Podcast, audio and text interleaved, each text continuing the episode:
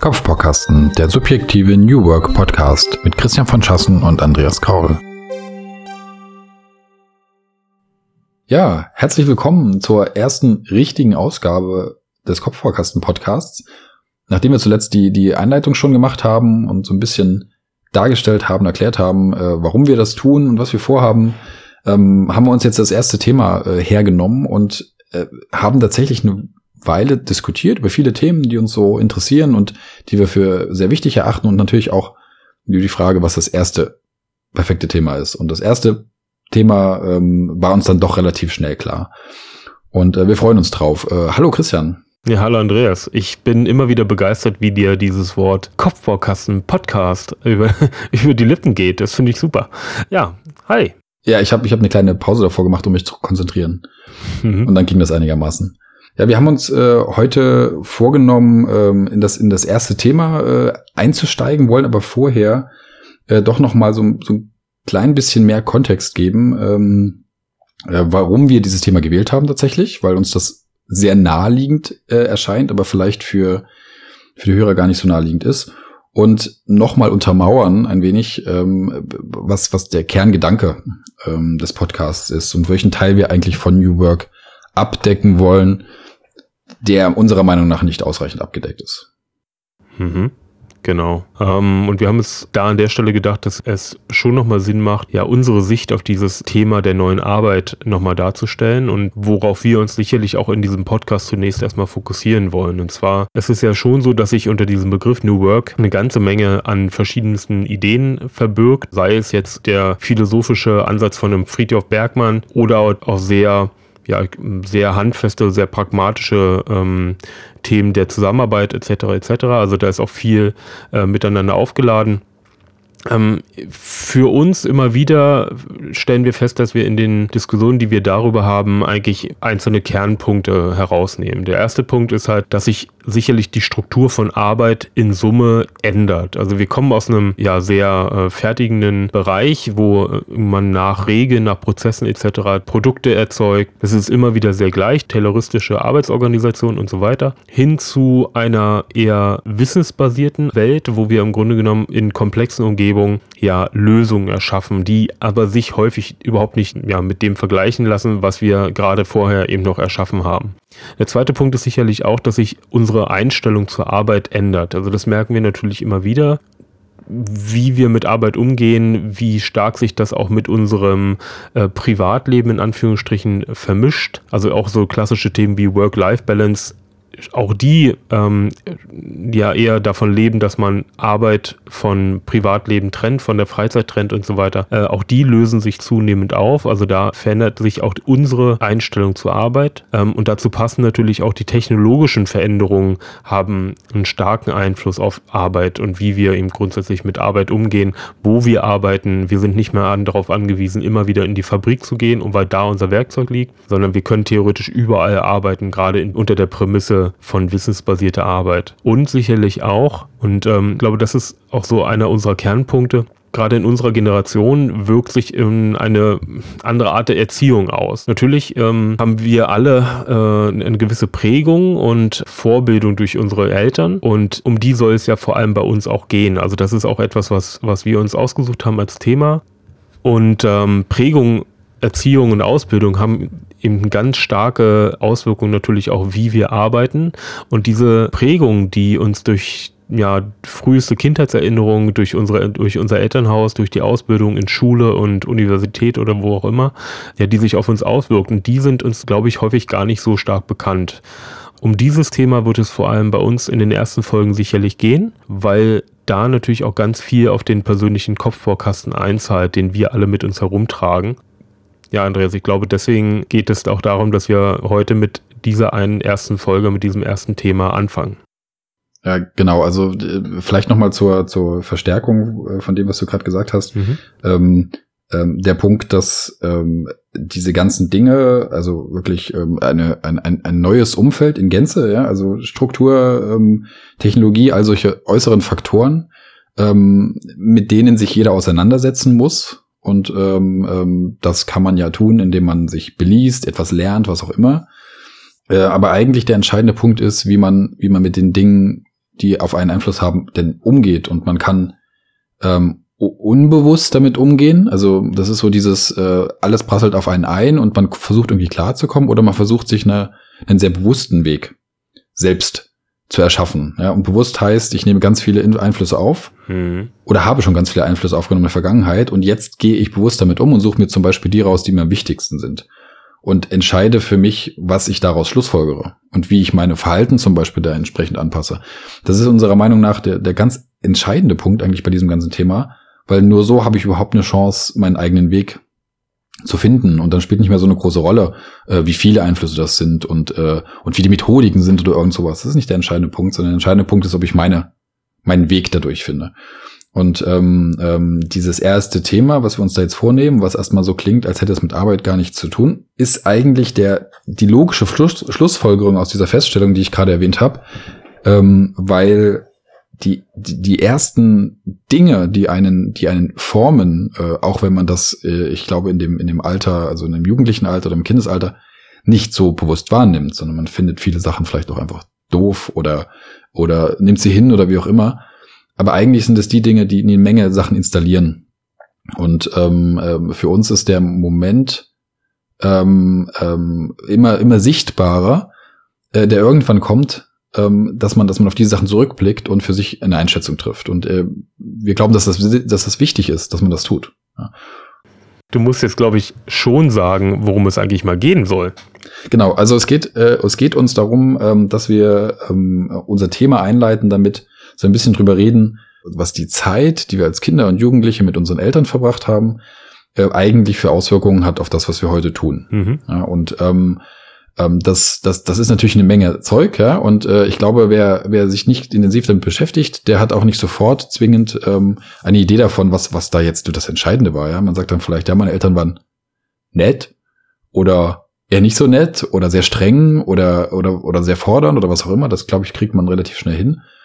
Ähm, aber man muss sich schon ein bisschen damit auseinandersetzen und darüber reden, was das eigentlich an einem verändert hat oder was das für für Dinge äh, festgelegt hat. Ähm, und da, das wollen wir so ein bisschen machen. Das äh, finden wir, glaube ich, spannend. Das, das Witzige, finde ich, auch ein bisschen daran ist, dass wir beide, soweit ich mich erinnern kann, äh, auch noch nie darüber geredet haben. Mhm, stimmt. Über unsere Eltern kann das sein.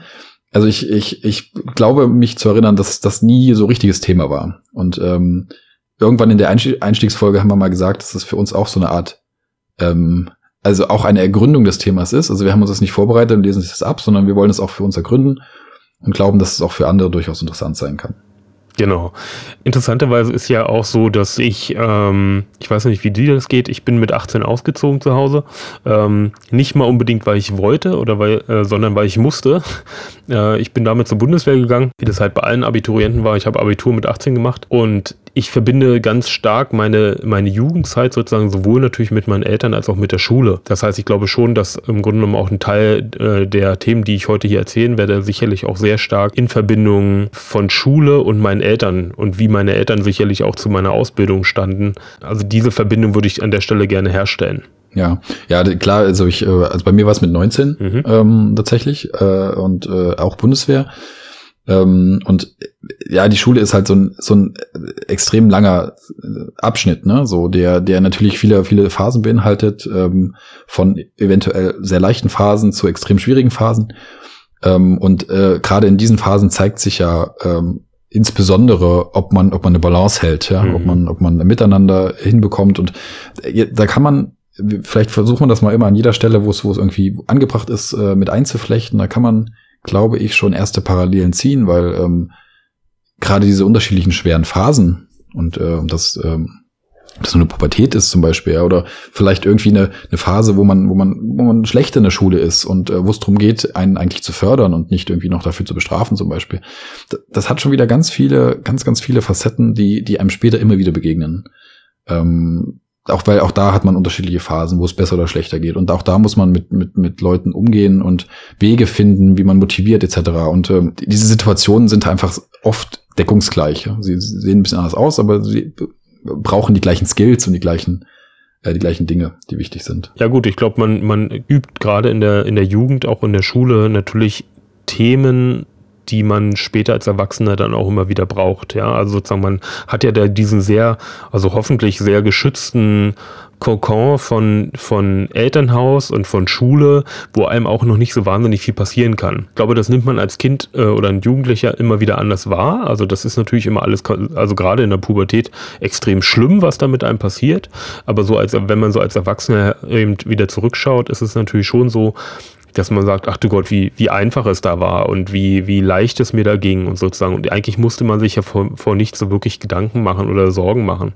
Aber das ist vielleicht, vielleicht als, als Ergänzung, aber äh, es, ist, es ist ja nun gerade an der Stelle auch die Kunst der Balance. Also ein, ein Kokon kann ja auch dafür sorgen, dass du, dass du zu sehr von den Dingen ferngehalten wirst, die dir später mal nützen. Ne? Oh ja. Dass, dass, dass, dass du quasi zu behütet bist ja. und zu sehr beschützt wirst vor Dingen, die früher oder später so oder so auf dich zukommen. Und die Frage ist, ob du relativ früh eine Möglichkeit findest, damit umzugehen irgendwie oder eine Anleitung findest, äh, damit umzugehen mhm. oder eben nicht.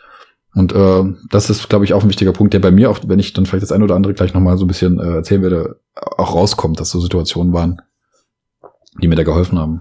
Oh, absolut. Also das ist natürlich ganz richtig. Also es darf nicht zu, also das ist auch meine Überzeugung, es darf nicht zu äh, behütet sein. Also das ist natürlich richtig. Das ist auch tatsächlich einer meiner Punkte, die ich äh, gerne nachher nochmal erzählen würde und auch vorbereitet habe. Also grob. Mhm. habe ich vorhin gesagt, wir haben, haben nichts vorbereitet. Äh, jetzt ist, jetzt fällt unsere Fassade.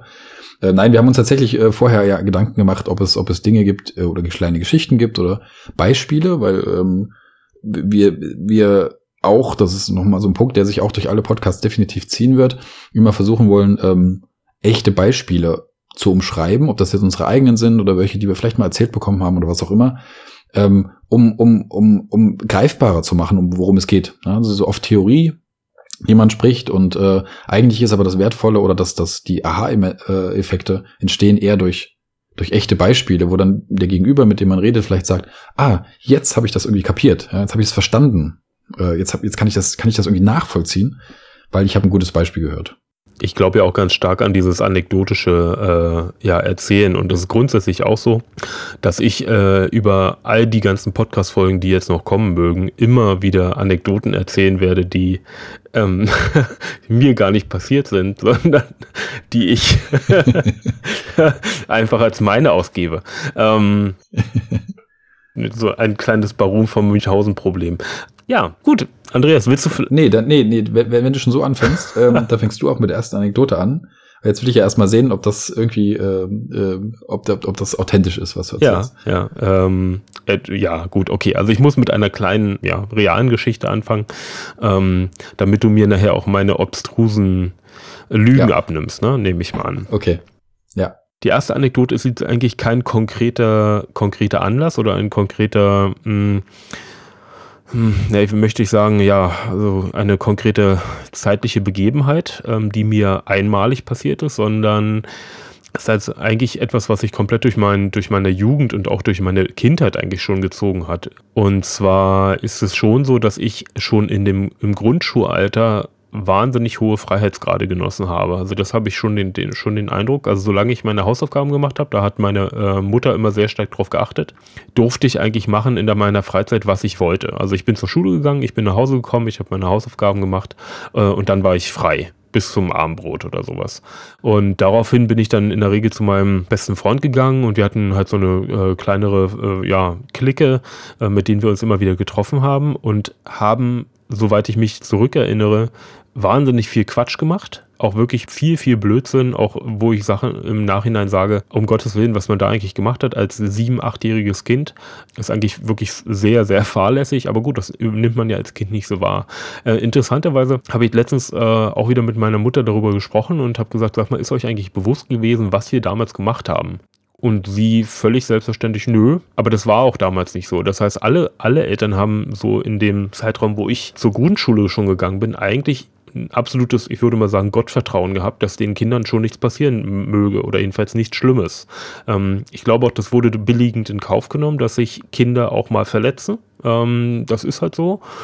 Äh, was ich auch als nicht so wahnsinnig schlimm empfand. Also wir hatten ja regelmäßig aufgeschlagene Knie oder Schürfwunden oder was auch immer von irgendwelchen äh, verlassenen Bauten, wo wir drin rumgeklettert sind oder auf Baustellen oder was auch immer wir gemacht haben. Aber was ich halt völlig bemerkenswert war, weil es war ja auch noch Zeiten ohne Handy, ohne ständige Erreichbarkeit und so weiter. Und wir haben das dann natürlich so gemacht, dass ich gesagt habe, ja, ich gehe zu meinem Freund Andreas, der hieß, oder heißt übrigens auch Andreas, mein, mein Grundschulfreund. Ähm, da setzt sich so ein Muster fort, merke ich gerade. Ja, ja, ich habe auch ganz viel Andreas um, das ist unser Alter, das hat sonst nicht mit nichts. Okay, also das kann nicht sein, dass ihr einfach besonders nett seid, sondern ja, gut. Nein, ist einfach ein sehr, sehr schöner Name. Das ist, glaube ich, der Hauptgrund. Ja, mit Sicherheit. Und äh, ich habe halt gesagt, ja, hallo Mutti, ich gehe zu meinem Freund Andreas und sie sagt, ja, alles gut. Ähm, und er, er, sagte zu seiner Mutter, äh, ich gehe zu Christian. Und ähm, so waren wir raus aus dem Schneider und niemand wusste, wo wir hingefahren sind mit unseren Fahrrädern. Und wir sind halt durch die Kleinstadt da geeiert ähm, und waren völlig auf uns selbst gestellt und waren auch, glaube ich, auch sozusagen von den Eltern natürlich nicht auffundbar. Also wenn wir, wenn wir da irgendwie verloren gegangen wären, dann hätten die keinerlei Chance gehabt, uns irgendwie wiederzufinden. Also ja, irgendwann wahrscheinlich schon über Polizei oder sowas, aber eben nicht, dass man sich selbst helfen kann als Elternteil. Und das fand ich sehr bemerkenswert, dass sie das auch als, also als Eltern, ich meine, wir sind ja beides auch äh, Väter, äh, dass sie das auch ausgehalten haben, ohne Kontrolle über das Kind, die so ziehen zu lassen. Und das fand ich sehr, sehr spannend. Ähm, äh, das ist ganz witzig, weil ich habe eben gesagt, wir haben noch nie darüber gesprochen, mhm. dass äh, diese, dieser Punkt, wisst ihr eigentlich, was wir damals gemacht haben, dieser Satz oder diese Frage. Äh, hast du es eben angedeutet, wir haben selber Kinder, jeweils zwei. Und ähm, ich stelle fest, dass ich es mitnichten hinbekomme. Ich versuche mein Bestes, aber längst nicht so hinbekomme, wie offensichtlich meine Eltern das hinbekommen haben. Warum auch immer. Können wir ja vielleicht noch ergründen irgendwie. Ähm, ähm, genau so Freiheitsgrade zu erlauben. Ich äh, kenne diese Gespräche mit meinen Eltern auch. Mhm. Ich bin in einem kleinen Dorf, Dorf aufgewachsen von 200 Einwohnern. Wie, wie groß war der Ort, wo, wo du aufgewachsen bist? Ach, der war schon ganz groß. Also in gerade zu Grundschulzeiten, das waren ja schon über 40.000. Also das war jetzt nicht okay. gerade klein. Ja, also wir waren wirklich in einem ganz kleinen Dorf. In unserem Dorf gibt's äh, erstmal ähm, ähm, nicht viel äh, Vorbereitetes zu tun. Es gab einen Sportverein, mhm. da haben wir sehr viel Zeit verbracht und ansonsten waren wir unterwegs, haben äh, Dinge in Bäume und in die Erde gebaut. Und ähm, mit Glück äh, wurden wir nicht erschlagen von den Dingen, die wir dann benutzt haben, um dieses Erdloch zu bedecken. So, also solche solche Situationen gab's wirklich zuhauf. Und ich, ich denke immer mit Spaß an sich daran, aber gleichzeitig mache ich mir Gedanken drüber, ähm, was das eigentlich, also was eigentlich die guten und in Anführungsstrichen schlechten Sachen daran sind, wenn es welche gibt, und wie ich das verwenden kann äh, für heute, ja, und äh, insbesondere für meine Kinder, mhm. aber eben auch im, wieder als Metapher im übertragenen Sinne für ähm, äh, wie viel Freiheit und und äh, äh und Abenteuer, ja, das kann, kann man ja auch alles wieder mappen auf irgendwelche anderen Situationen, die einem heutzutage als Erwachsener begegnen oder in der Arbeitswelt begegnen. Ja. Wie viele Abenteuer muss man erlauben oder, oder irgendwie äh, äh, anbieten, ähm, um eben genau so, so einen Tellerrand so weit wie möglich zu schaffen. Ja? Also mhm. so, so weit wie möglich Blick auf Dinge zu schaffen und irgendwie nicht zu sehr einzuengen und, und die Kreativität nicht zu stoppen und sowas. Und ich, ich merke das so extrem manchmal, also ich glaube, bei Kindern bin ich da noch, ich, ich glaube nicht, dass ich da irgendwie äh, stark ähm, große Probleme damit habe. Ähm, aber ich merke, dass es mir gar nicht so leicht fällt, diese Sachen eben auch ähm, zu erlauben. Ja. Und da ein bisschen so ähm, ähm äh, locker damit umzugehen. Das ja, das verstehe ich. Also das ähm, geht mir auch so. Also ich habe da auch Schwierigkeiten, das nun loszulassen. Gut, jetzt wohnen wir halt auch in Berlin. Ähm, das ist dann auch nicht mehr nur 40.000 Einwohner, das sind ein paar mehr. Ich glaube aber auch dieses Tellerrand-Problem, also das Kind dazu zu bewegen, über den Tellerrand zu schauen, könnte ich ja theoretisch auch über Wissen machen. Ich kann den ja quasi vor Bücher setzen oder äh, Wikipedia hoch und runter lesen lassen oder ähm, ja, kulturell und äh, ja, erzieherisch wertvolle Beiträge im Fernsehen schauen zu lassen. Also das, das, dieses Tellerrand-Problem kriege ich dadurch ja auch gelöst. Aber ich glaube, was uns damals widerfahren ist, und es ist spannend, dass du das auch so sagst, ist was anderes, nämlich indem wir uns immer wieder in neue Situationen versetzt haben und dadurch, glaube ich, auch ganz klar eine Problemlösungskompetenz herausgeprägt haben. Die, ich glaube, die ist ganz wichtig bei uns, weil wir uns also ich glaube, das sehe ich bei dir so und das geht mir, das erlebe ich bei mir auch immer wieder, dass wir uns äh, ganz schnell auf neue Situationen einstellen und dann in dem Moment handeln müssen. Und dadurch, ja, sozusagen eingangs, wir haben gesagt, wir äh, haben es zu tun in dieser aktuellen Arbeitswelt mit komplexen Problemstellungen, mit Problemstellungen, die so auch noch nicht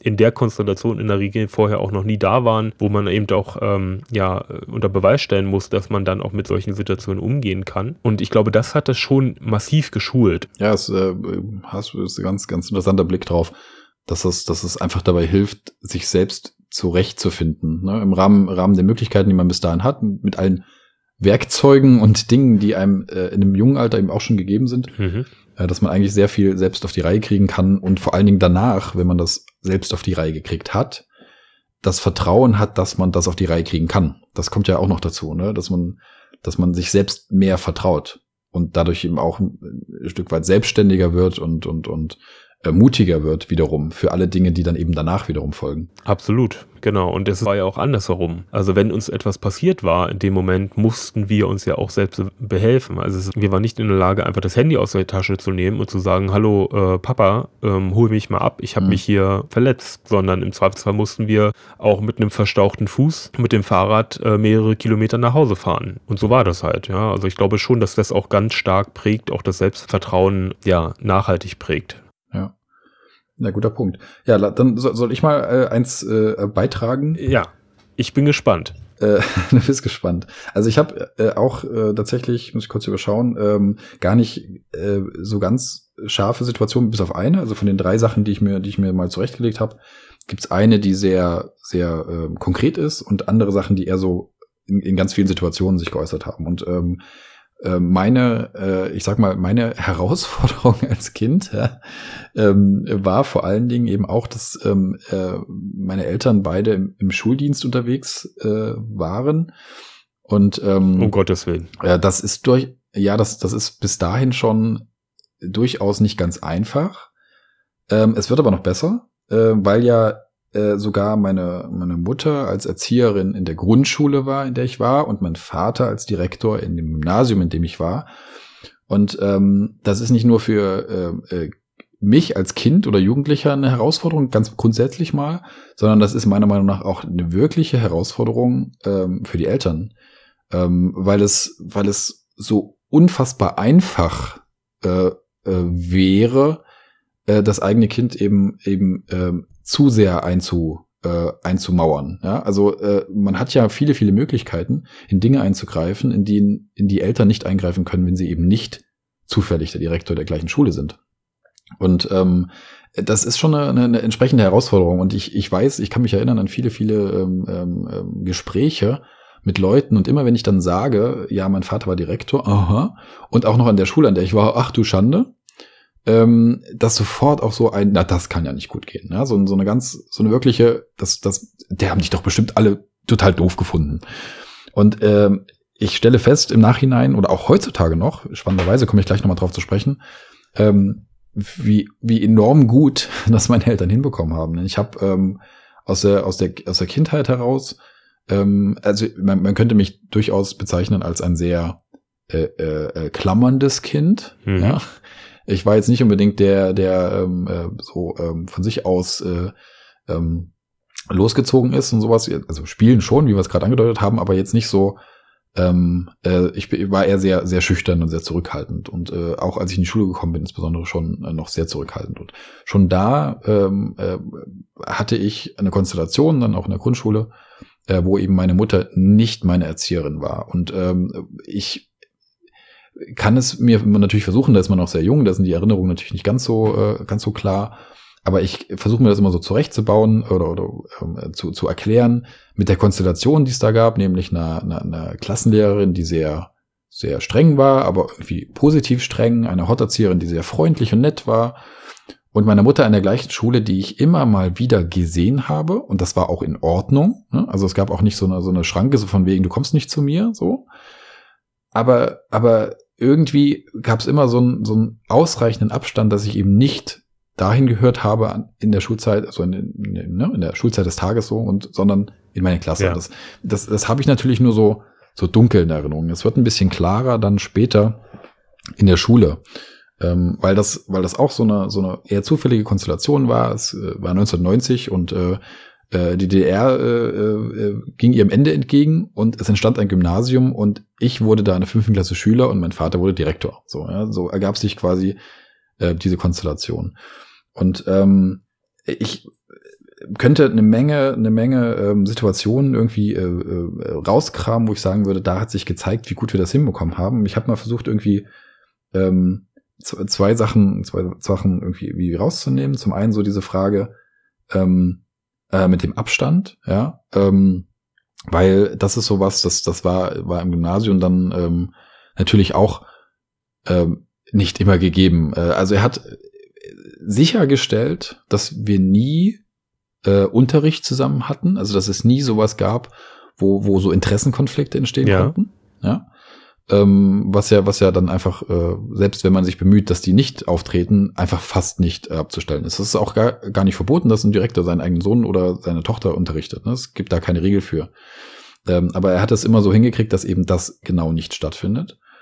Ähm, das haben wir gut hingekriegt, obwohl ich eben doch trotzdem natürlich ähm, ähm, äh, dann halt mal in, in sein Büro gegangen bin über den Tag und so. Was hast du da gemacht? Nee, einfach so, ich hatte, ich hatte, äh, ich war da einfach immer mal, um vielleicht irgendwas zu klären oder manchmal bin ich mit meinem Vater nach Hause gefahren oder Ach so. was auch immer. Mhm. Aber es gibt einen entscheidenden Punkt, warum das okay war. Und ähm, der, der, dieser entscheidende Punkt ist, dass ähm, es eben kein Privileg war, dass ich da hingegangen bin, sondern das konnte jeder. Mhm. Also jeder Schüler und jeder Lehrer oder wie auch immer konnte da jederzeit hingehen. Es gab nicht, es gab nicht sowas wie äh, ich darf da rein und andere nicht. Diese Tür war auch nie zu. Ja, es gab, äh, das, das war so, ein, so, ein, so, ein, so, ein, so eine klare ähm, Botschaft irgendwie, die, die, die für alle, für alle greifbar war, dass das in Ordnung ist. Mhm. Und deswegen war das kein Problem, dass ich das eben auch gemacht habe. Und klar äh, ist das dann nochmal anders und vielleicht ähm, ähm, habe ich mich dann halt einfach locker in das Büro gesetzt und andere nicht. Aber das ist nicht so der, der entscheidende Punkt. Es, es, es war halt einfach kein, kein Privileg, auf das mich vielleicht auch Leute irgendwie äh, hätten ansprechen können oder so. Ja. ja. Deswegen wurde das sehr einfach. Das fand ich, das, das ist im Nachhinein was, was mir sehr präsent ist. Hast du diese Politik, diese offenen Tür im Grunde genommen jetzt ähnlich fortgeführt? Ist das im Grunde auch eine, eine Schlussfolgerung aus diesem Erleben oder gibt es da irgendwie andere Parallelen? Ja. ähm, gute Frage. Ähm, ich habe es noch nie so äh, äh, genau mal zusammengebracht ähm, äh, und drüber nachgedacht. Ähm, aber, aber ich glaube schon, dass, dass ähm, der Punkt ist, ähm, dass man ähm, ansprechbar ist und trotzdem einen Weg findet, eben, äh, ich sag mal, mit dem, was, was an einen herangetragen wird, eben auch ähm, ähm, äh, umzugehen. Ja? Also, dass man nicht nur einfach äh, annimmt und, und sich äh, ja alles auffängt, sondern eben auch zum Beispiel Entscheidungen daraus äh, äh, entwickeln Mhm. kann oder mit jemandem äh, kommunizieren kann. Also das ist ja nochmal so eine Kombination. Ne? Es reicht ja nicht einfach zu sagen, ja, komm jederzeit und wenn du dann kommst, äh, ja, dann äh, äh, lässt man sich ein bisschen berieseln, dann ist gut, sondern es ist ja schon so eine Verknüpfung, dass du auch wirklich ernsthaft willst, dass die Leute mit dir reden. Es ja noch, gibt ja noch mal Ja. so, ne? Es gibt ja so einen subtilen Zwischen, so eine Zwischenvariante, wie meine Tür ist auf, aber bitte nervt mich nicht, so ungefähr. Ähm, äh, ja, könnte man sicher sagen. Also ich, für mich ist das sehr, ist das schon sehr präsent, dass das eine Sache ist und eine Möglichkeit ist, mit einer größeren Gruppe an, an Leuten, die vielleicht auch unterschiedlich, kann man mir so sagen, wie es ist, ne, die unterschiedlich gestellt sind aufgrund von Beziehungen, ja, so erstmal auf dem Mhm. Papier. Äh, trotzdem es gut hinbekommt, ähm, da einen ganz, ganz unverkrampften Umgang mit ähm, zu haben. Okay.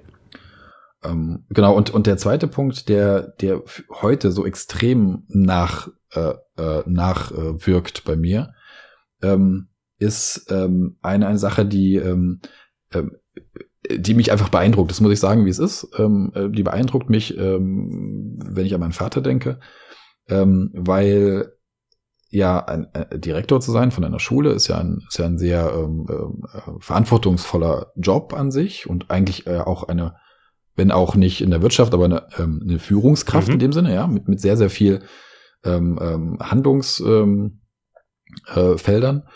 Und ähm, ich, ich, es gibt, es gibt sehr viele Beispiele, wo ich, wo ich äh, gesehen habe und im Nachhinein, wenn ich drüber nachdenke, wird mir das auch immer klarer, wie positiv im Sinne von immer eine, eine, den bestmöglichen Weg für jemanden suchend, ähm, er halt mit, mit, mit allen umgegangen ist. Also das, das kann man an zwei, drei Beispielen, Beispielen mal, mal aufzeigen. Also ein, ein Schüler, der, ähm, der sich anstrengt und der zum Beispiel eine Chance hat, ähm, ähm, einen Abschluss zu machen. Und selbst wenn das ein schlechter Abschluss ist, aber, aber er hat die Chance dazu. Und es gibt eine wirkliche, eine wirkliche wirklichen Willen, etwas zu schaffen. Und dann hat man zwei Möglichkeiten, als meiner Meinung nach als Lehrer oder ne, als, als Erzieher. Man kann so eine Einstellung haben wie, naja, wenn der sich nicht anstrengt und das nicht schafft, hat er halt Pech gehabt. Oder man kann sagen, ey, das ist doch, das bringt ihn doch extrem weiter, wenn er das jetzt schafft. Das ist genau das gleiche wie eben ähm, ein Vertrauen, jemanden einzuimpfen, dass er etwas schaffen kann. Ja, so. Und ähm, äh, diese Situationen äh, gab es einfach sehr, sehr oft. Genauso wie Situationen, in denen Lehrer zum Beispiel Chancen äh, hatten, ja, die vielleicht so für die für die Schule auch bedeutete, dass zum Beispiel der Direktor oder, oder das Kollegium sich mühen musste, ja, so nenne ich es mal. Also beispielsweise äh, irgendwie Stunden äh, abdecken musste mit mit Vertretungslehrern oder irgendwelche Lösungen finden musste. Also was Arbeit verursacht hat, was aber dem Lehrer zum Beispiel äh, in seiner in seiner beruflichen Laufbahn hilft oder was auch immer. Ähm, dass solche Situationen immer und immer und immer so, dass er immer solche Situationen immer so gelöst hat, dass das möglich wurde. Und ähm, äh, das rechne ich deswegen erstens extrem hoch an und zweitens beeindruckt es mich, weil es, weil es, mein Vater ist ja mittlerweile ähm, nicht mehr, äh, nicht mehr, äh, also ist Rentner mittlerweile oder Pensionär. Und ich, ich merke, wie so viele Menschen, die ihm mal begegnet sind, ja, in verschiedenen Rollen, ob jetzt Schüler oder Schüler gibt es ja auch eine Menge, wenn man 40 Jahre lang Lehrer ist, dann, dann krieg, kennt man viele Menschen, ja, äh, weil die ja als Schüler vielleicht auch mal bei einem durchgelaufen sind, sozusagen. Ähm, wie viele von diesen Leuten ihm das hoch anrechnen. Ja, und, ähm, und auch heute noch, ähm, äh, wo er ja nicht mehr quasi in der Schule aktiv tätig ist, die Leute ähm, seinen Rat schätzen oder ähm, ähm, auch auch äh, äh, keine Ahnung also äh, wahrnehmen ähm, äh, was er macht oder so also die, ne, die, dieser Draht nicht abge, mhm. abgerissen ist und und und weil das so eine ganz wertschätzende Verbindung ist so und ähm, mhm. das finde ich schon das finde ich schon sehr bemerkenswert das, das macht mich ein bisschen ähm, stolz muss ich echt sagen das ist eine das ist eine Sache die da bin ich stolz drauf ja und ja. ähm, ich habe irgendwann das, das, und da kann ich es ganz klar sagen, ja, was sich daraus abgeleitet hat. Ich habe für mich eben diesen, diesen, diese, diese, diese Verhaltensweise, ähm, immer zu versuchen, in den Leuten zu sehen, was sie für Chancen haben und äh, ihnen diese Ratschläge im Zweifelsfalle mitzugeben und nicht nicht zum Beispiel zu versuchen, sie, äh, ich, ganz korrektes Beispiel, was ist mit Teammitgliedern, ähm, die weiterkommen wollen, ja, oder die vielleicht Talent haben. Dann, dann, dann versuche ich nicht so zu handeln, dass sie das nicht benutzen können oder dass sie nicht die Chance haben, das einzusetzen. Selbst wenn ich dann vielleicht äh, das Ergebnis ist, dass jemand sagt, äh, okay, ich, ich will mich weiterentwickeln, ich kann es in dem Team nicht, mhm. ich möchte jetzt mal mich neu orientieren, dann ist es okay. Ja, dann muss das so sein. Das ist wichtig. Ja, das ist wichtig für die Leute und das ist auch wichtig für ein, für ein ehrliches Miteinander. Und, und man hat definitiv über lange Zeit etwas davon. dass man, dass man so handelt, meiner Meinung nach. Ja, absolut, klar. Also ich glaube auch, dass einem das äh, persönliche Netzwerk natürlich da umso zuträglicher ist, weil man halt integer gehandelt hat und weil man die Leute gefördert hat. Ich glaube auch, dass einem das langfristig über Jahrzehnte sogar helfen kann. Also auch in der eigenen Karriere, wenn man so handelt.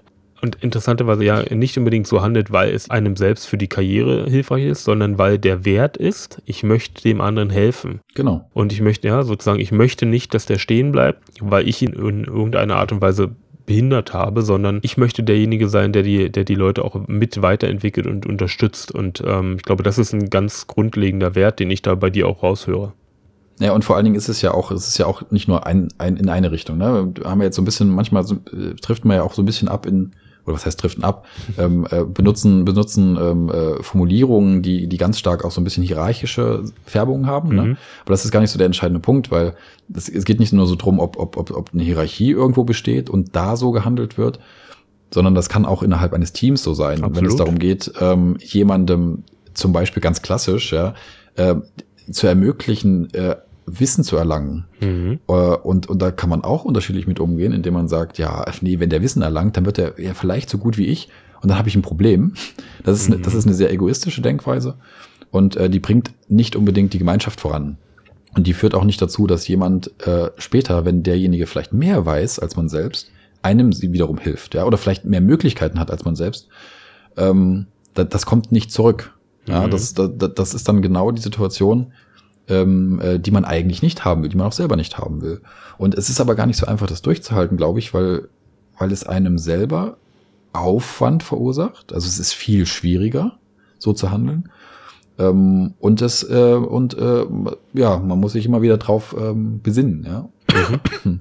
ähm, dass es wichtig ist. Aber das ist für mich, das ist, ich glaube, das ist, das ist von all den Dingen, mal gucken, was, was wir noch so zu sprechen kommen, mhm. aber das ist von, von all den Dingen für mich das mit Abstand ähm, äh, präsenteste so. Mhm. Du hast also jetzt dein ganzes Pulver schon verschossen.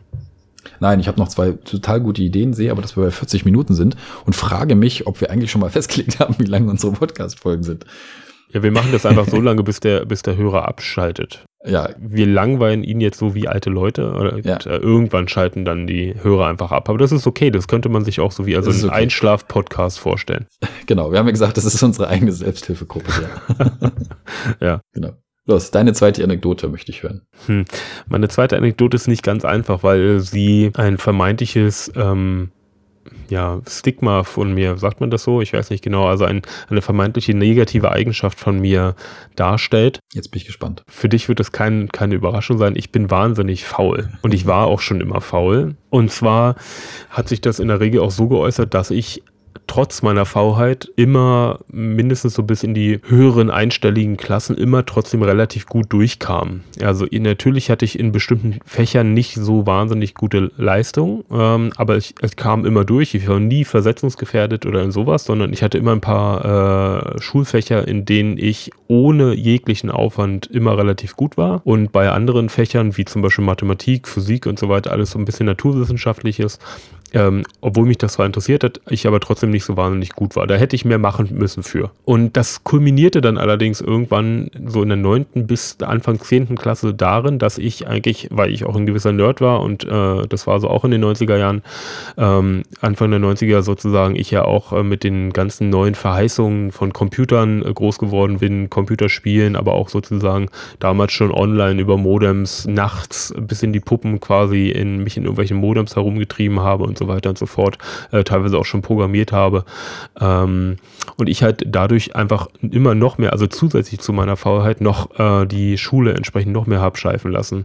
Und wie gesagt, das kulminierte dann irgendwann in einer sehr bösen Mutter immer wieder. Also sind wir da aneinander geraten. Gerade in der neunten Klasse war das sehr, sehr schwierig zwischen uns beiden, weil meine Mutter an Fleiß glaubte. Ja, äh, die war so im Grunde genommen genau das Gegenteil von meinem Lebensentwurf, jedenfalls zu dem Zeitpunkt. Die war immer sehr fleißig und hat dann im Grunde genommen natürlich mit meiner Faulheit überhaupt nichts anfangen können. Dann war es so, dass man dann natürlich sich auch in der 10. Klasse hätte entscheiden müssen, okay, wie geht man weiter? Bleibt man weiter im Gymnasium? Das heißt, ich war ja so wie du seit der 5. Klasse am Gymnasium. Bleibt man dort oder geht man ab und macht dann einen halbwegs anständigen Realschulabschluss? Äh, so hieß es ja bei uns damals noch, weil ich zu dem Zeitpunkt in mehreren, auch wichtigen äh, Fächern auf vier, teilweise fünf stand. Und in ihrer Verzweiflung rief dann meine Mutter äh, irgendwann beim Kultusministerium an, weil sie, weil sie niemanden zum Reden hatte. Wer meine Mutter kennt, äh, weiß, dass die durchaus sehr durchsetzungsfähig sein kann. Und äh, wahrscheinlich, ich war ja nicht dabei, ähm, sondern sie äh, hat, äh, ja, ich weiß nicht genau, ich erkläre es mir nur so, dass ähm, sie wahrscheinlich so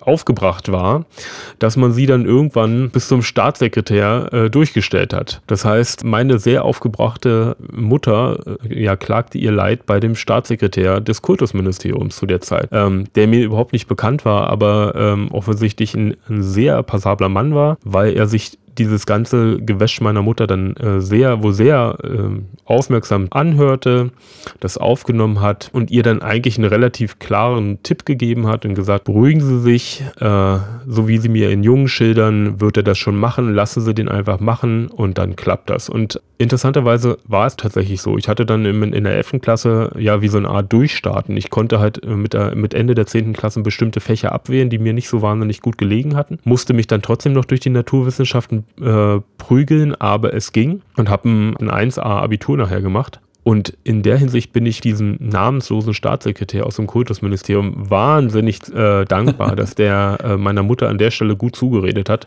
Das ist auch eine, eine der gravierendsten äh, Geschichten, die meine Mutter immer über meine Schulzeit erinnert und aber auch immer mal wieder erzählt. Da müssen wir, da müssen wir unbedingt mal eine Zusammenführung in irgendeiner Weise ermöglichen. ja. Das mir sehr ähm, ja. Aber äh, okay, äh, aber entschuldige, was du, was du durch, sonst äh, ich wollte ja, ja, bitte. einsteigen. Ja, weil ähm, ich finde es ja äh, ich wollte gerade sagen, ich finde es ja total langweilig, dass wir, dass wir die gleichen Dinge erlebt haben, aber es ist ja gar nicht so weit hergeholt. Also ich habe, nein, meine Mutter hat nicht beim Staatssekretär angerufen, das wollte ich jetzt nicht ja, damit sagen. Aber beim, beim Direktor der Schule wahrscheinlich vorgesprochen. ja, genau, das war, das war gar mhm. nicht so schwierig. Äh, ähm, nee, das, das, äh, das Lustige ist, ähm, also da muss ich, muss ich mich kurz sortieren, weil da sind ja mehrere Sachen drin. Ähm, also erstmal die, wir sind ja ungefähr gleich alt. Das haben wir in der ersten äh, Einleitungsfolge geklärt, wie das mit dem Alter ist. Ähm, und äh, das, äh, deswegen haben wir auch in ungefähr der gleichen Zeit ähnliche Dinge getan, sonst wären wir ja am Ende auch nicht im gleichen Studium gelandet. Ja, wir haben uns äh, selbst ein Thema gesucht, in dem Fall ja die, die Computer und in den 90er Jahren waren die Computer ja etwas, womit man sich wirklich beschäftigen musste, mhm. um die zu beherrschen. Das war ja nicht, dass man die angemacht hat und dann einfach ein Spiel gestartet, so war es nun mal nicht. Das heißt, man hatte gar keine andere Chance, als sich reinzufuchsen. So, das war schon mal der eine Punkt. Ähm, Komm, Opa. Und dann haben wir natürlich. Erzähl mal vom Krieg, wie schlimm's aber. ja, nee, du hast mit den 90ern angefangen. ja, okay. ja, muss ich jetzt auch mal einsteigen. Nee, das, was, was da schon mal ein Punkt ist, den man zumindestens äh, erwähnen kann, ist, ähm, dass es, dass es ja auch darum geht, dass, dass Kinder oder Jugendliche Themen finden, die sie irgendwie begeistern. Mhm. Aus welchem Grund auch immer, ist auch wurscht. Ja? Also irgendwas finden, wo sie sagen, ich habe da total Lust drauf, mich selbst reinzudenken und auch vielleicht relativ schnell viel mehr Wissen anzu, anzu äh, ähm, äh, häufen, als die Eltern das haben. Beim Computer war das sehr schnell der Fall. Und sich dann auch damit zu beschäftigen. Und dann hast du ja von Seiten der Eltern irgendwo die, die Herausforderung, den Freiraum zu lassen, das zu tun. Mhm. Ähm, dann wird das Kind darin besser. Aber natürlich kann das auch dazu führen, dass gewisse Sachen vernachlässigt werden, weil die nicht so geil sind. Und äh, jetzt, jetzt ist echt die Frage, wie man sich entscheidet. Also ähm, sagt man, ey, aber hier Schule und das und äh, Naturwissenschaften, ja, wo das Kind sagt, interessiert mich nicht, will ich auch nie wissen.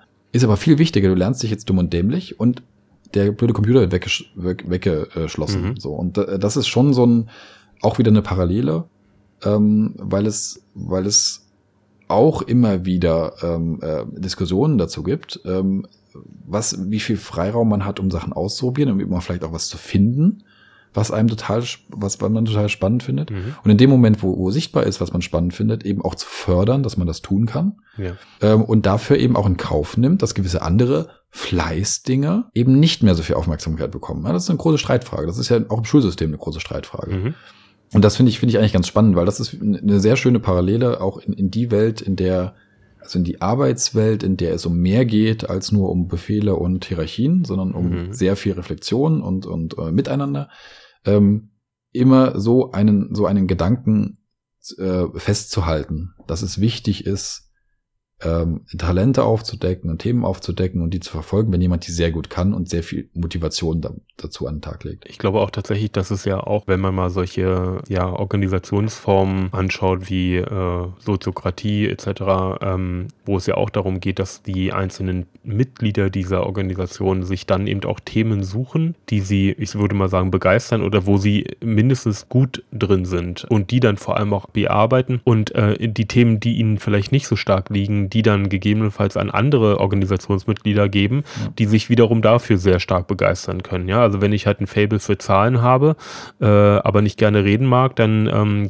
gehe ich vielleicht dann dahin und äh, mache das Controlling, äh, aber nicht unbedingt immer die Unternehmensdarstellung beim Neukundenbesuch. Ja. Interessanterweise übrigens meine, meine Mutter, weil du sagtest, die, den, ganzen, den ganzen Rechner einschließen. Meine Mutter war natürlich dann wieder sehr clever und hat mir nur die Tastatur weggenommen, was damals eigentlich auch äh, quasi dem großen Schlüssel glich. Ja.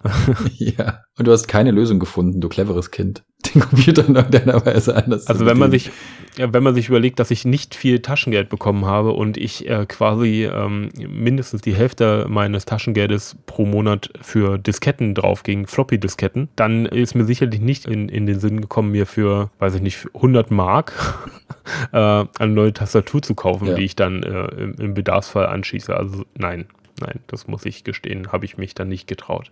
Ja. Ja, also, also auf jeden Fall auch, auch eine, eine, eine Parallele. Äh, jetzt könnte man auch sagen, ähm, ähm, ja, der Angriff beim Kultusminister musste der nun sein, ne? Äh, war das der entscheidende Punkt? Ähm, aber ich glaube, ich glaube, weißt, der entscheidende Punkt ist, und bei mir, ich habe, wenn ich mal von den Zeugnissen gucke, in der 8., 9. Klasse sind die auch verhältnismäßig schlecht. Mhm. Und ähm, in der 10., 11. habe ich den Bogen gekriegt und habe mich auch irgendwie persönlich darauf, äh, also mit mir selbst abgemacht, dass ich mich halt bei gewissen Dingen, bei gewissen Themen, bei gewissen Fächern hinsetze und arbeiten muss. Und ich habe bin auch weit davon entfernt, ein Arbeiter zu sein, ne, was das mhm. angeht. Also wirklich weit. Ich habe wirklich, ich bin schon der Meinung, dass Fächer wie Russisch und Chemie nur einen, also nur eine, einen Zweck haben, nämlich irgendwann abgewählt zu werden. Das ist, ähm, ich, eine andere, äh, einen anderen Zweck äh, füllen diese Fächer nicht und ich sehe überhaupt nicht ein, was genau von diesen Dingen ich später nochmal brauche. Und ich finde, dieser, dieser Gedanke auch total legitim ist. Ähm, ja. Wenn ich, wenn ich mich tatsächlich äh, damit auseinandersetze, was ich denn mal brauche. Also das ist ja nicht nur, ne, das ist ja nicht nur so ein, ich finde das doof, sondern ich habe mich in dem Moment ja auch schon damit beschäftigt, dass beispielsweise Mathematik und Englisch für mich wichtig sind, weil ich mich mit Computer beschäftigen will. Soweit war ich. Und mhm. das ist eigentlich ein guter Punkt. Ja? Wenn man da sagt, warum, warum soll ich denn jetzt ähm, ähm, Schwerpunkte setzen an Stellen, die mich bei meinem Traum, meinem Thema, was auch immer, nicht voranbringen? Das ist eigentlich ja. dumm, ja würde genau. ich sagen. Ja, absolut. Also ganz genau. Ähm, interessanterweise auch da wieder sehr, sehr parallel. Auch Russisch und Chemie waren auch bei mir genau die zwei Fächer, die ich eben ganz schnell abgewählt habe, wo die Entscheidung ganz klar war, dass ich die nicht weitermachen werde. Ähm, aber es ist genau wie du sagst. Also wenn man das Glück hat, schon als Jugendlicher herauszufinden, was man eigentlich machen möchte und sich dann und das beziehe ich auch immer wieder teilweise auf meine Faulheit, weil ich nämlich sehr effektiv schon damals war. Also ich wollte immer gucken, ich mache ich halt nur das, was ich auch wirklich machen muss und machen möchte. Ähm, dass man eben da sehr stark fokussiert darauf, äh, was man eigentlich benötigt. Und das ist tatsächlich so. Es ging mir auch so. Also Englisch war für mich ein wichtiger Punkt. Mathematik, Logik äh, war dann auch so weiter. Ich war immer noch nicht besonders gut in Mathematik, aber ich konnte es auf einem Detailgrad verstehen und nachvollziehen, äh, ja, der, der, hm, der dann ausreichte in dem Moment. Ja. Das war tatsächlich so. Vielleicht, vielleicht ähm, als letzter Satz dazu mhm. äh, von meiner Seite nochmal, ähm, ich glaube, das ist nicht nur Glück, sondern das ist genau das, was wir eben so mal schon mal so ein bisschen angedeutet haben. Es ist die Tatsache, dass du in gewissen Situationen überhaupt die Möglichkeit bekommen hast, dich auszuprobieren. Ja. ja. Du, du kannst auch, das ist genauso wie bei einem, jetzt, nicht, dass wir jetzt da nochmal äh, zu, zu lange drauf eingehen, wir müssen ja noch zwei, drei andere Anekdoten äh, erwähnen, aber ich will es trotzdem nochmal kurz erwähnen. Ein schönes Beispiel in die Richtung ist eben auch ein Instrument zu lernen. Wenn ich als Kind ein Instrument, also ne, ich, ich habe irgendwie, äh, ich finde Gitarre geil und nach zwei Jahren finde ich es doof. Und dann ist die, dann ist die, ähm, dann ist die ähm, Aufgabe auch der Eltern in dem Fall meiner Meinung nach, herauszubekommen, warum ich das doof finde. Und dann gibt es verschiedene mhm. Varianten, nämlich ich, ich habe einfach irgendwie ein Tief, ja. Also ich, ich habe vielleicht irgendwie, ich bin nicht mehr so ganz so, ähm, ähm, ja, wie soll ich denn sagen, ähm, ich zufrieden mit meinem Fortschritt und so weiter. Und dann können Eltern helfen, dass das wieder besser wird. Oder sie erkennen, es war einfach eine nicht so gute Idee. Und, ähm, und es ist nicht das, was das Kind machen will. Und dann ist es meiner Meinung nach legitim und auch sinnvoll und richtig, zu schauen, ob nicht vielleicht Klavier cool ist und gerne ein mhm. halbes Jahr später zu schauen, ob nicht vielleicht Trompete cool ist. Mhm. Und ähm, das, das ist auch völlig in Ordnung, ja, weil das ganz schlimm wäre, wenn man dann sein Leben lang Gitarre spielen muss, obwohl man es blöd findet. Ja, ja ich, ja, ich glaube, das ist aber tatsächlich bei vielen der Fall. Also, dass man das dann so durchziehen muss. Du hast dich jetzt entschieden, also mach. Genau. Ähm, ich glaube aber ähm, gerade in diesen, in diesen Jugendjahren, dass man eben tatsächlich, also wie du, ganz viel ausprobieren muss und äh, auch die, die Gelegenheit dazu bekommen sollte, äh, sich da auszuprobieren. Und ähm, ich würde nicht mal so weit gehen, dass es zu sagen, okay, das war keine gute Idee, sondern eben das war für die Zeit das Richtige. Ähm, und wie du sagst, zwei Jahre später ist es dann halt nicht mehr die Gitarre, sondern im Grunde genommen das coole Keyboard oder sowas, ja. ähm, wo man sagt, okay, jetzt ist es halt das. Und wenn es dann ein Jahr später oder drei Jahre später sagt, okay, gar, gar nicht mehr Musik, sondern jetzt äh, Badminton spielen, dann eben Badminton. Ja. ja. ich glaube, das ist halt, glaube ich, schon wichtig, weil festlegen und erstens sich selbst festzulegen und zweitens auch äh, festgelegt zu werden. Das passierte in der in deinem Erwachsenenalter dann schon früh genug. Ähm, aber gerade in der Jugendzeit, in der Kindheit, äh, sich da entsprechend ähm, ja ausprobieren zu können, ist, glaube ich, ein wichtiges ja. Gut. Aber, spann okay. aber spannender Punkt, ne? Ähm, ja, das passiert hier, aber du hast die Chance, auch im Erwachsenenalter und im, im, im Arbeitsumfeld oder wie auch immer, genau eben über sowas nachzudenken. Und eben oh, nicht ja. dich einzuschleifen in Dingen, wo du sagst, da bin ich nicht gut, weil ich nicht gut sein will, weil es nicht mein Thema ist. So, das muss mhm. man, da muss man sich ja auch einfach ein bisschen zu zwingen, so zu denken. Man muss sich ja etwas eingestehen. Mhm. Ja? Mhm. Und äh, das ist gar nicht so einfach, würde ich sagen. Richtig. genau. Okay, dann, dann mache ich nochmal mit einem zweiten Thema äh, weiter. Bei dem dritten habe ich jetzt schon festgestellt, das haben wir jetzt schon ein bisschen angerissen. Mal gucken, ob wir da gleich nochmal äh, drauf zu sprechen kommen wollen. Aber erstmal bei dem zweiten ist eine, ist eine konkrete Situation. Und ähm, zwar ist es so, dass ich, ähm, ähm, wir haben ja, also ne, wir haben Abitur gemacht, dann, dann kam die Bundeswehr, dann waren wir im Studium. Ähm, mhm. Das Studium hat bei mir geendet ähm, 2006. Uiui. Was, uiui, ja, ich habe ein bisschen länger gebraucht. Aber du weißt auch warum, wa? Erstmal habe ich ein Jahr lang mit dir im Büro gesessen, in der Hochschule. Das hat schon Zeit gekostet. Du erinnerst dich? Ich, ich habe nur noch dunkel in Erinnerung, was wir da alles so getan haben. Ähm, und äh, dann, ja, dann habe ich äh, noch, musste ich noch einen Schein machen. Der hat ein bisschen gedauert. Naja, egal. Äh, alles andere war aber fertig. Äh, da sind wir wieder bei dem Thema äh, Faulheit, beziehungsweise, ne, was, was, einem, was einem Spaß macht und was nicht. Ja. Ähm, also, ich habe 2006 äh, äh, das Studium abgeschlossen mit einem hervorragenden Ergebnis, wollte ich nochmal sagen. Nein, äh, äh, alles gut. Ähm, und um das Studium abzuschließen, musste ich eine Diplomarbeit schreiben. Und ich habe ähm, eigentlich keine äh, kein Problem damit gehabt grundsätzlich. Ich habe sogar diesen blöden Schein, den ich vorher machen musste, der hat mich viel mehr gestört, weil er weil er weg musste. Aber Diplomarbeit, da hatte ich eine ganz gute Vorstellung von. Ähm, ich hatte eine gute Idee, ich hatte richtig Bock drauf. Ähm, beschäftigte sich ja mit mit mit äh, Zeitschriftengestaltung, Zeitschriftendesign und ähm, ich ich kam, also ich habe, das, das ging auch ganz gut vorwärts, ähm, ähm, wie man es halt bei einer, bei einer Diplomarbeit dann hat. Man hat irgendwie äh, formuliert, was man machen will und dann stimmt man das ab mit, ähm, mit seinem Professor. Und in dieser Abstimmung ist, ist was passiert, was ich im Nachhinein ähm, versuche auch in allen Situationen immer ein bisschen zu vermeiden, nämlich so eine Art, also ich bin abgekommen von der Idee. Und zwar nicht, weil ich, weil ich mich selber verrannt habe, sondern weil man, weil wir im Gespräch irgendwie ähm, quasi dahin meandert sind. Ja, also wir haben, wir haben was, was ergänzt in dieser Idee, dieser Diplomarbeit, mhm. was mich im Nachhinein ähm, äh, fast gefällt hätte. Ja, so, weil es, es war nicht Teil meiner ursprünglichen Idee. Es erschien mir aber in dem Moment sinnvoll, das dazuzunehmen. Und dann habe ich es halt gemacht. So, dann habe ich angefangen, die zu schreiben oder beziehungsweise vorzubereiten. Ähm, sehr, sehr viel Energie äh, reingesteckt in äh, die Gestaltung der Diplomarbeit tatsächlich. Ähm, und äh, auch viele Sachen erarbeitet und äh, das war auch alles cool. Und äh, bin auch immer noch nachhinein der Meinung, dass es an sich einen coolen Inhalt hat. Ich habe aber dann relativ bald, aber eben eigentlich zu spät festgestellt, dass ich ähm, mit diesem Vorbereitungsteil, den wir dazu gedacht hatten in den Absprachen, ähm, so gerade fertig werde, aber mit der eigentlichen Idee, die darauf hätte fußen sollen, nicht mal mehr wirklich anfangen kann. Mhm. Ähm, und das, das hat mich nicht geärgert im, nur im Sinne von, oh, ich werde nicht fertig, sondern es hat mich geärgert im Sinne von, das war doch eine coole Idee, ich wollte das doch gerne machen.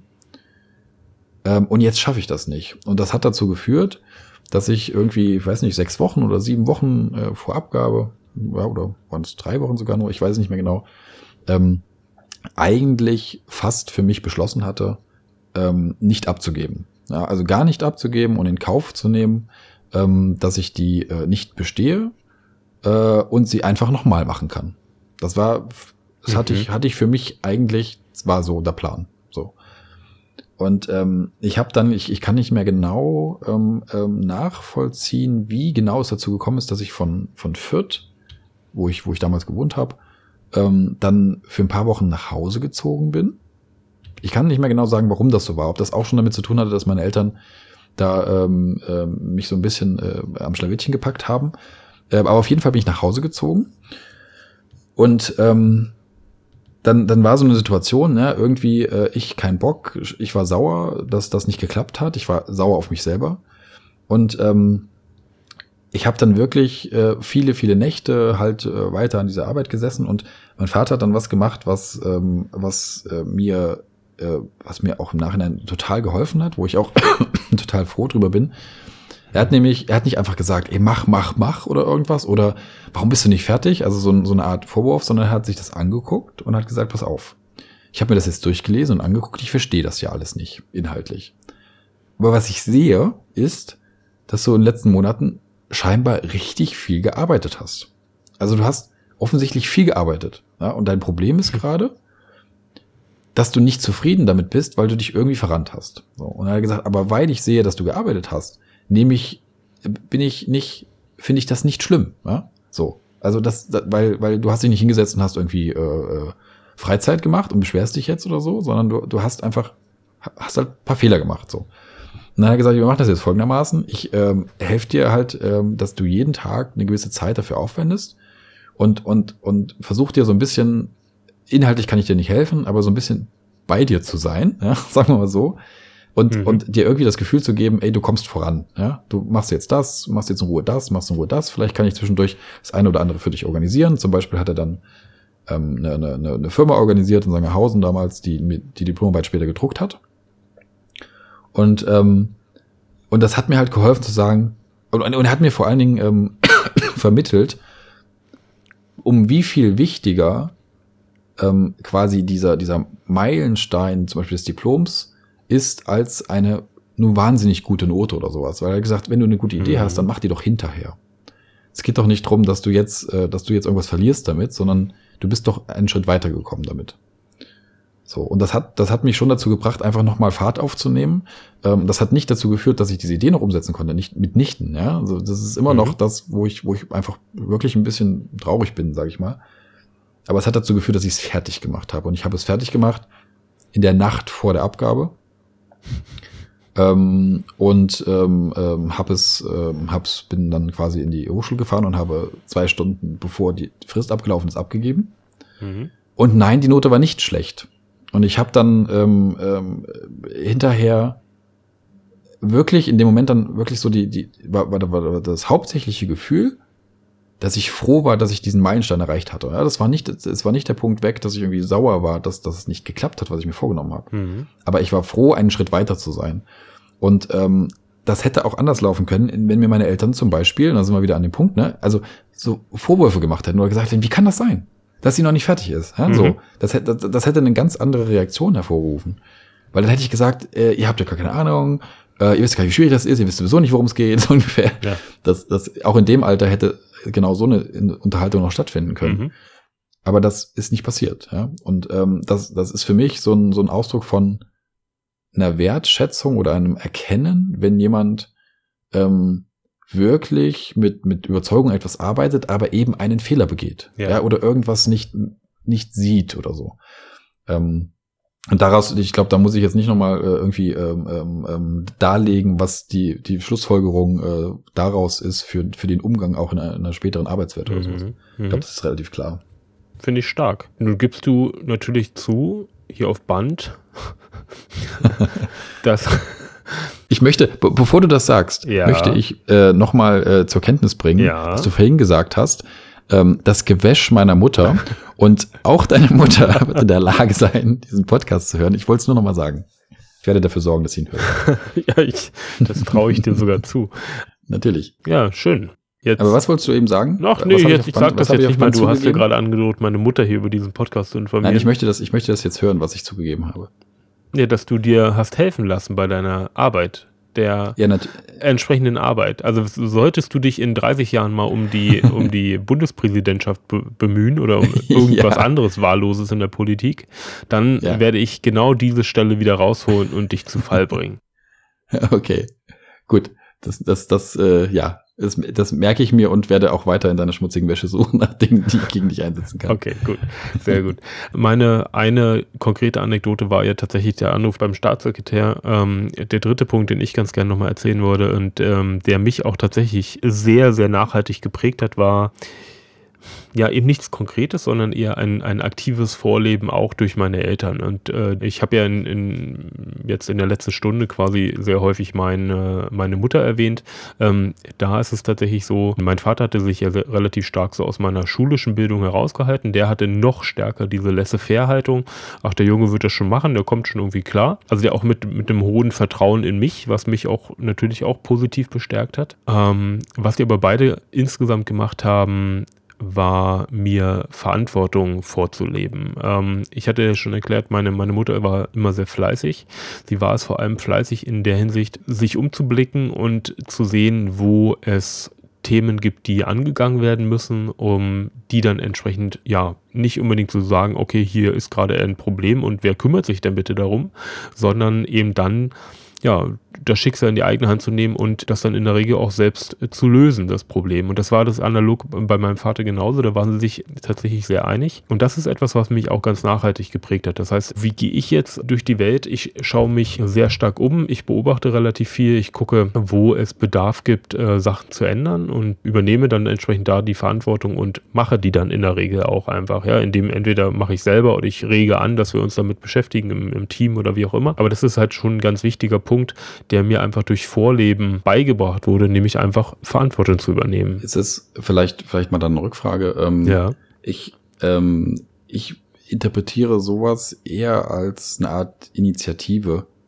Mhm. Ne? Also, also äh, das ist so dieses typische Passivhaltung oder so eine, so eine Komfortzone Haltung ja. oder eine, wo du sagst, ich sehe irgendwas und ich möchte, ich, ich denke, dass das angegangen werden soll. Oh, jetzt habe ich, jetzt habe ich was gemacht, was ich auch versuche zu verhindern, nämlich in der dritten Person zu sprechen.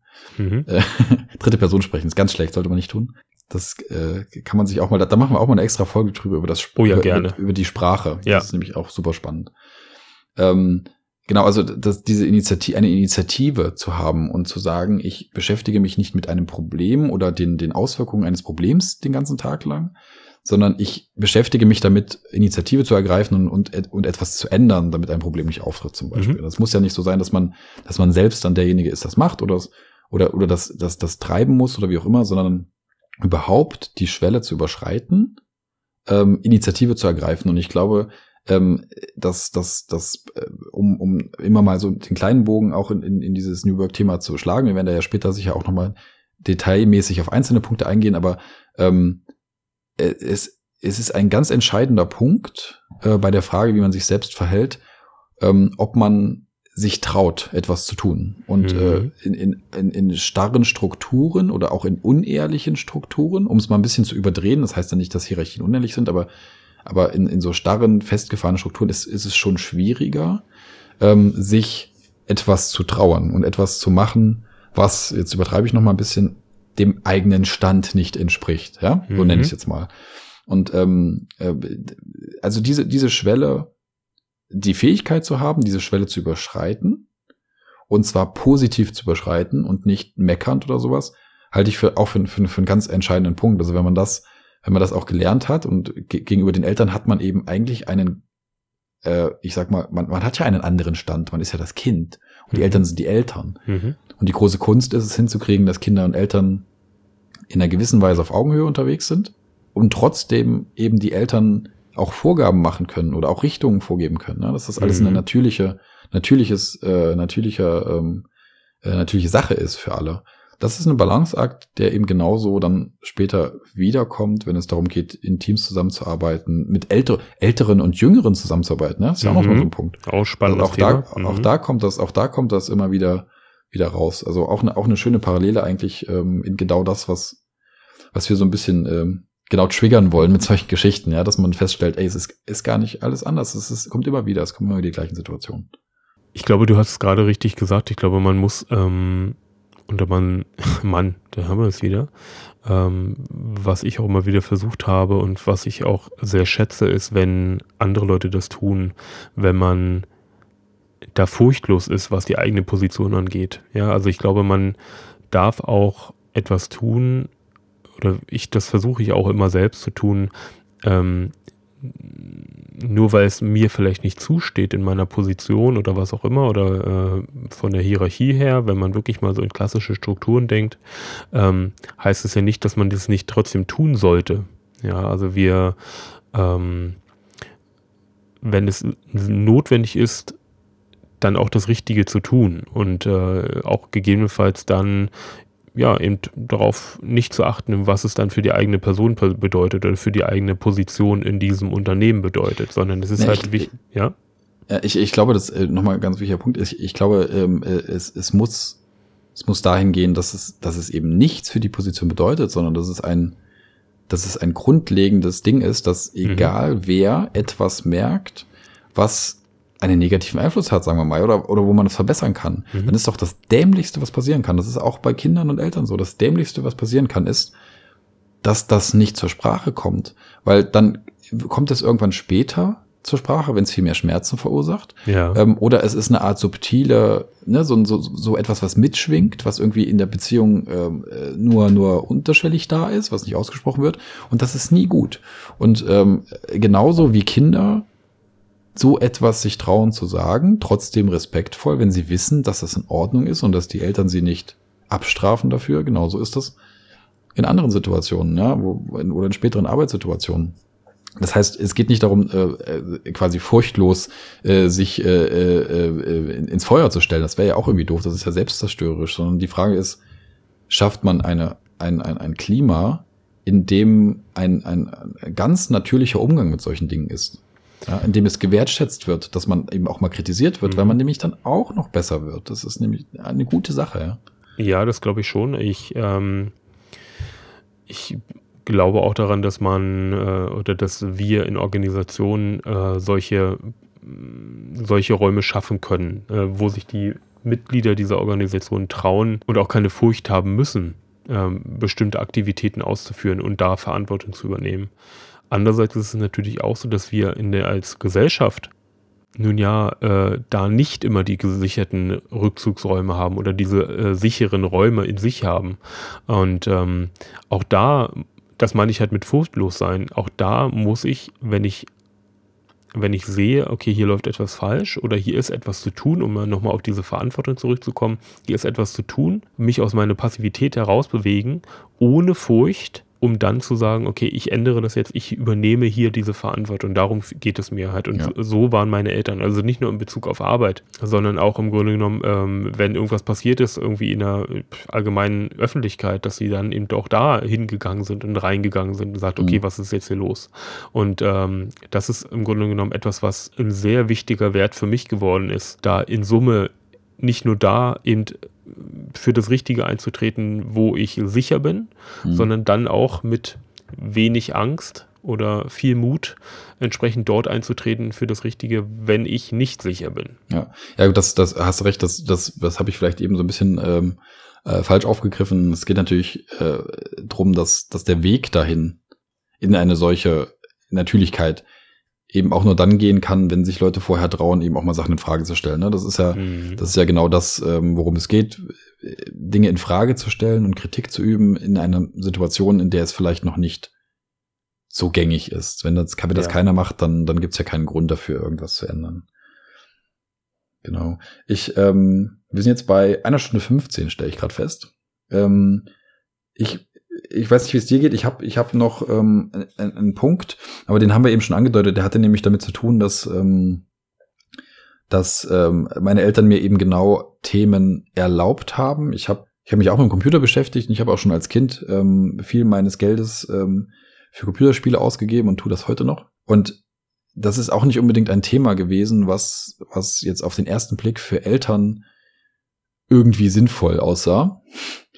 Mhm. Ähm, was aber für sie sinnvoll aussah, war die Tatsache, dass ich mich reingefuchst habe in die Kiste ja, und überhaupt an den Punkt zu kommen, das erste Mal ein Spiel starten zu können. Das dauert ja ein bisschen, wenn man noch mit DOS aufgewachsen ist, bis man das hinkriegt. Mhm. Ähm, und ähm, ich hatte den Punkt nochmal aufgeschrieben, den müssen wir aber jetzt nicht nochmal weiter auf, äh, aufdröseln, dass sie eben, dass sie mir eben erlaubt haben, das zu tun, dass sie mir auch erlaubt haben, zum Beispiel mein komplettes Jugendweihegeld für einen Computer auszugeben. Und ich mit komplett meine ich komplett. Mhm. ähm, und äh, dass sie, dass sie zum Beispiel auch dafür gesorgt haben, dass beispielsweise ähm, äh, Leute mir auch mal geholfen haben, ähm, die ersten Dinge im Computer zu lernen. Da kannst du nicht im Internet gucken, logischerweise. Also, das ist ein Paradoxon. Also, du konntest nicht im Internet gucken, wie ein Computer funktioniert und gleichzeitig, Entschuldigung, konntest du ja noch nicht mit dem Computer umgehen. Das ist also ein bisschen schwierige Situation.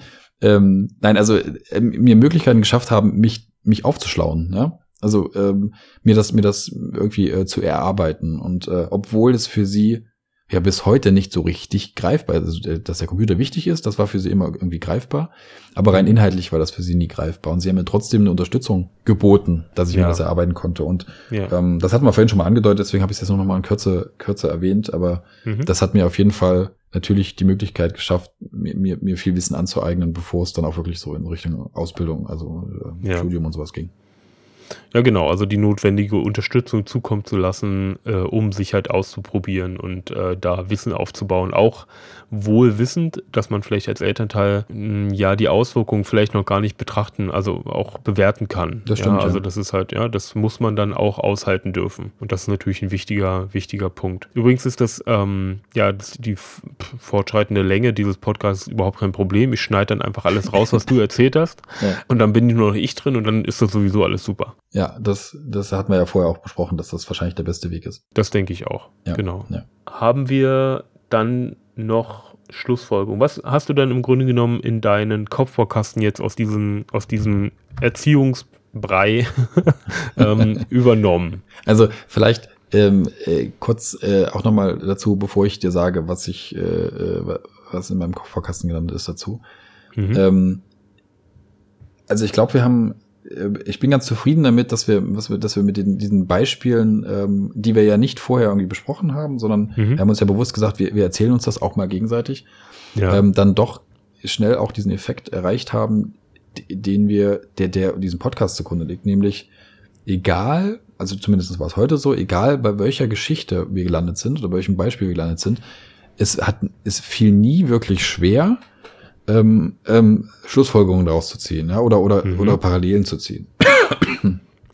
ähm, das das ist schon, wie ich finde, eine Erkenntnis für sich, ähm, weil es weil es sichtbar macht, dass dass wenn man sich hinsetzt und ähm, äh, miteinander redet und äh, das sei auch jedem sehr ans Herz gelegt, ähm, miteinander zu reden. Wir beide haben das ähm, viele Jahre weniger gemacht als früher. Ne? Also wir haben mal eine Zeit lang gar nicht so wahnsinnig viel miteinander geredet. Dann haben wir angefangen, immer mal wieder miteinander zu spielen.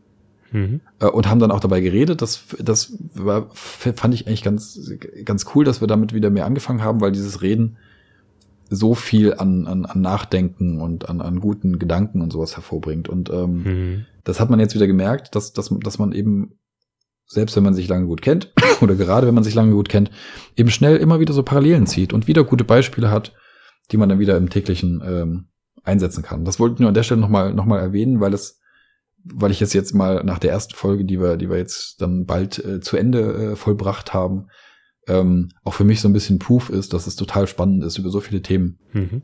sich nochmal auszutauschen und das auch gut funktioniert. Ich finde das auch durchaus einen guten Anlass, um da jetzt nochmal einzusteigen. Äh, ich finde das auch einen guten Anlass, sich gegebenenfalls auch selbst, also selbst wenn man das jetzt nicht ähm, jemand anderem erzählen mag, und ich glaube trotzdem, es gibt ja auch in, bei, bei den meisten irgendwie Anlass, äh, sich äh, auch dort im privaten äh, wie auch immer, auch beruflich vielleicht mal über einzelne Anekdoten auszutauschen. Selbst wenn man das nicht möchte, kann sich ja der geneigte Hörer entsprechend auch mal überlegen, okay, ähm, was ist mir eigentlich passiert damals und ähm, was sind so wichtige Punkte, die ich übernommen habe, weil ich glaube schon, dass sich viele Menschen nicht so stark damit auseinandersetzen, wie sie eigentlich ihre Eltern geprägt haben. Ich kenne auch tatsächlich viele, ja, oder einige Leute, die auch sagen, nein, ich habe von meinen Eltern gar nichts übernommen. Ähm, das, die hatten dann gegebenenfalls auch andere Hintergründe und andere Elternhäuser. Sicherlich ein Grund, äh, auch sowas zu sagen. Nur auch trotzdem dort ist es, glaube ich, schon so, ähm, dass man untergrund, also ja, unterbewusst einzelne Themen von den Eltern übernimmt oder sie auch ganz konkret ablehnt und sie dann dementsprechend auch ganz konkret ja. anders macht. Also das glaube ich auch. Genau, ne? genau.